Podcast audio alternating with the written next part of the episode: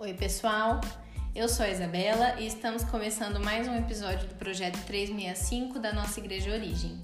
Hoje vamos falar de cada coisa em seu devido lugar.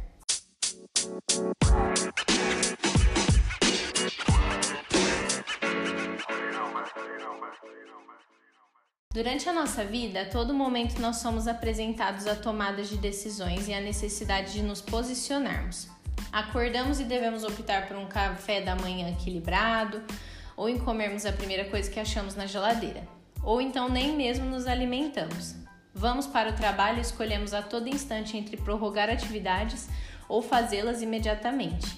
Para aqueles que ainda estudam, vamos para a nossa escola ou faculdade e também nos encontramos com a mesma decisão: se dedicar às aulas e absorver o máximo delas, ou então deixar para correr atrás depois quando chegar a semana de provas voltamos para casa e escolhemos entre aproveitarmos o tempo que temos com a nossa família ou nos isolarmos em qualquer aplicativo interessante no celular.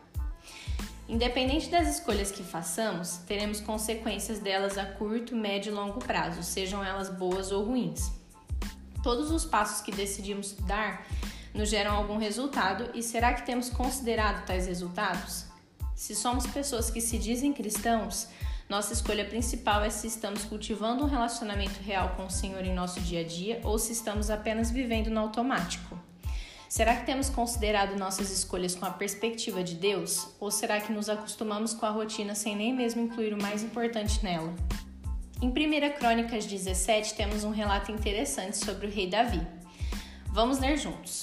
O rei Davi já morava em seu palácio quando certo dia disse ao profeta Natã: Aqui estou eu morando num palácio de cedro, enquanto a arca da aliança do Senhor permanece numa simples tenda.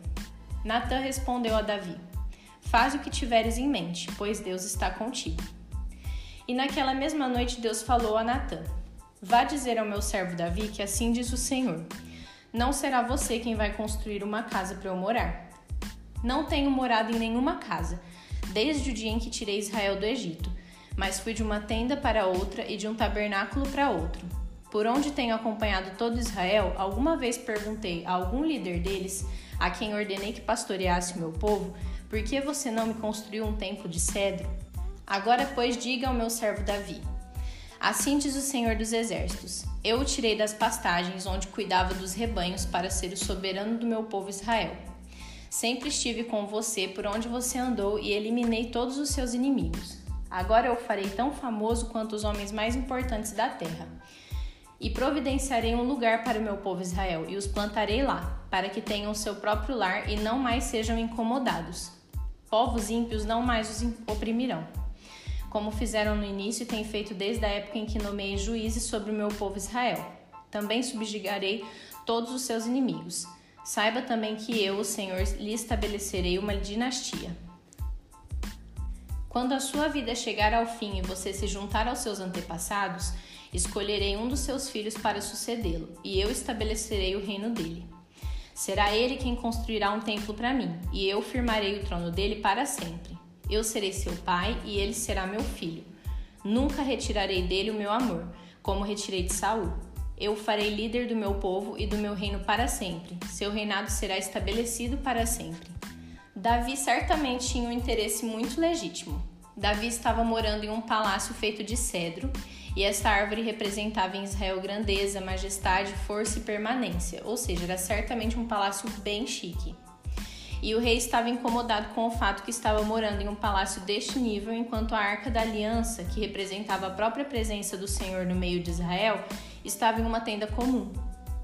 Acredito que nenhum de nós poderia repreender Davi no seu pensamento. Na verdade, muitos de nós pensaríamos exatamente a mesma coisa que ele na sua condição.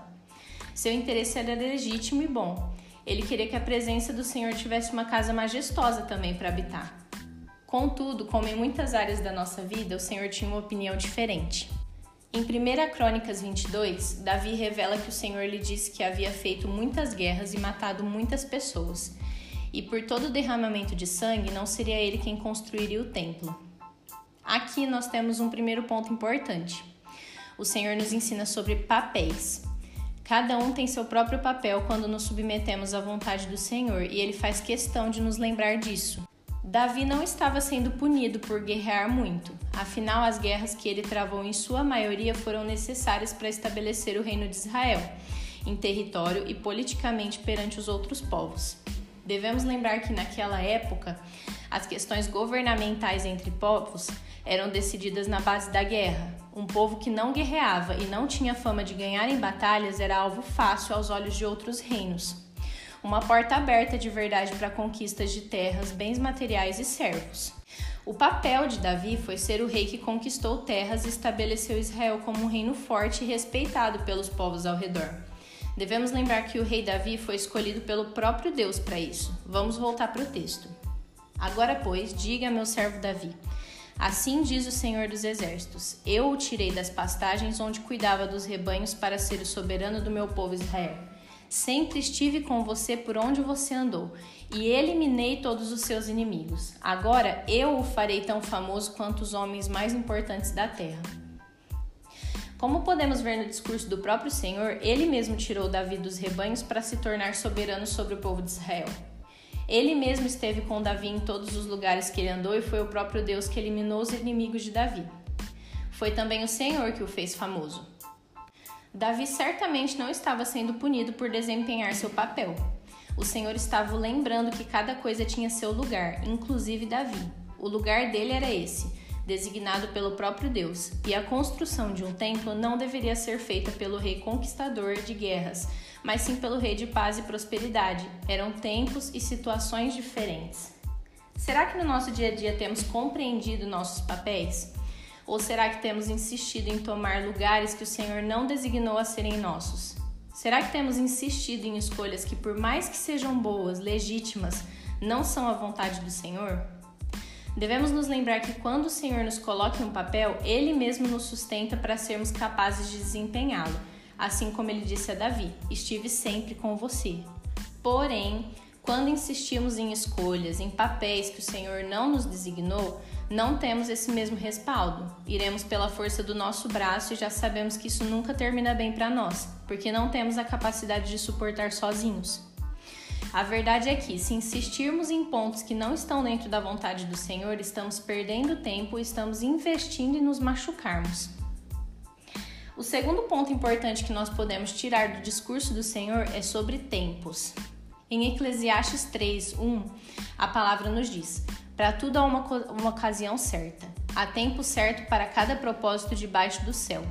Mais do que apenas reconhecermos os nossos papéis pela ótica do Senhor, também devemos investir em reconhecer as ocasiões certas. Ainda no discurso do Senhor para Davi, vamos voltar para o texto. E providenciarei um lugar para o meu povo Israel e os plantarei lá para que tenham seu próprio lar e não sejam mais incomodados. Povos ímpios não mais os oprimirão, como fizeram no início e têm feito desde a época em que nomeei juízes sobre o meu povo Israel. Também subjugarei todos os seus inimigos. Saiba também que eu, o Senhor, lhe estabelecerei uma dinastia. O Senhor deixa muito claro para Davi que não só haveria um rei certo para lhe construir um templo, mas também haveria um tempo certo para que isso acontecesse. Vejamos como poderia um povo que estava constantemente sendo incomodado por inimigos, constantemente precisando se dedicar a se proteger e a proteger seus territórios, focar em construir um templo. Não é o cenário ideal e já sabemos também que quando nossa atenção está dividida, não conseguimos cumprir com nada completamente. Aquela não era a hora de construir o templo. Primeiro o povo precisava se estabelecer. Aqui o Senhor está lançando fundamento e ordem para as coisas. Tudo tem seu momento certo e processos são importantes para que sejamos capazes de suportar e cumprir com aquilo que o Senhor nos propõe à frente. Sem os processos anteriores, não temos a maturidade, os fundamentos e a estabilidade necessária para cumprir com os propósitos futuros. Primeiro, o Senhor garantiria que seu povo ganhasse estabilidade na terra em que estavam, garantiria que os inimigos de Israel seriam derrotados para que o povo pudesse ter paz e plantasse raízes em seu território. Com essas condições, eles poderiam finalmente focar em construir um templo para o Senhor. Ficamos com as palavras do próprio Jesus em Lucas 14, 28 a 30. Qual de vocês, se quiser construir uma torre, primeiro não se assenta e calcula o preço? para ver se tem dinheiro suficiente para completá-la? Pois se lançar o alicerce e não for capaz de terminá-la, Todos os que a virem rirão dele, dizendo: Este é o homem que começou a construir e não foi capaz de terminar. De nada adianta muitas vezes entendermos os nossos papéis, mas não calcularmos primeiro nossos passos conforme a perspectiva do Senhor. De nada adianta entendermos nosso papel e partirmos para a execução das coisas sem antes passarmos por cada processo de preparação que o Senhor nos designou. Em resumo, o Senhor deixou claro para Davi e deixa claro para nós também que cada um possui seu papel e o tempo certo para executar cada coisa. Não precisamos nos afobar desde que estejamos conectados com a vontade do Senhor. Não iremos perder tempo ou nos machucar seguindo nossos próprios caminhos. A história de Davi mais uma vez nos ensina lições valiosas. Davi viveu sua vida inteira e morreu cultivando um relacionamento com o Senhor. Temos vários momentos em que vemos o rei buscando a Deus e tentando entender suas vontades. Davi tinha o mais importante, um coração ensinável e pronto para ouvir aquilo que o Senhor orientava. Hoje, mais do que Davi, temos acesso direto a Deus pelo caminho que Jesus Cristo abriu. O Espírito Santo, inclusive, intercede por nós, porque nem mesmo sabemos como orar. Está tudo disponível, porque o Senhor tem interesse em participar de nossa rotina. Basta cultivarmos isso com oração e jejuns. Ainda, a palavra de Deus está disponível com diversos exemplos de pessoas comuns, como cada um de nós e suas escolhas na vida. Sabemos que a palavra é viva e eficaz e também totalmente inspirada por Deus e útil para o ensino, para a repreensão, para a correção e para a instrução na justiça. E para finalizar, temos o relato de 1 Crônicas 22. No texto temos que Davi estava no fim da sua vida e Salomão estava prestes a assumir o trono em seu lugar.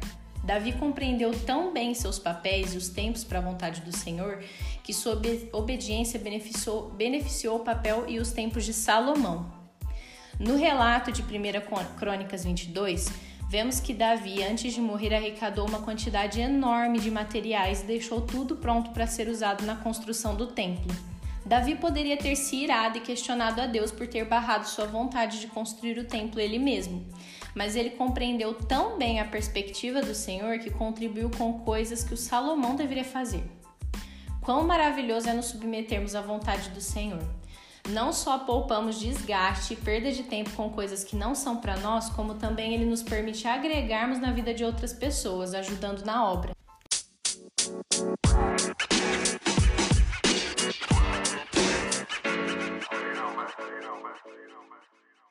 Que nós possamos compreender intimamente nossos papéis e tempos no Senhor, sem a necessidade de buscarmos a aprovação de homens ou de nos encaixarmos em padrões que só irão nos machucar.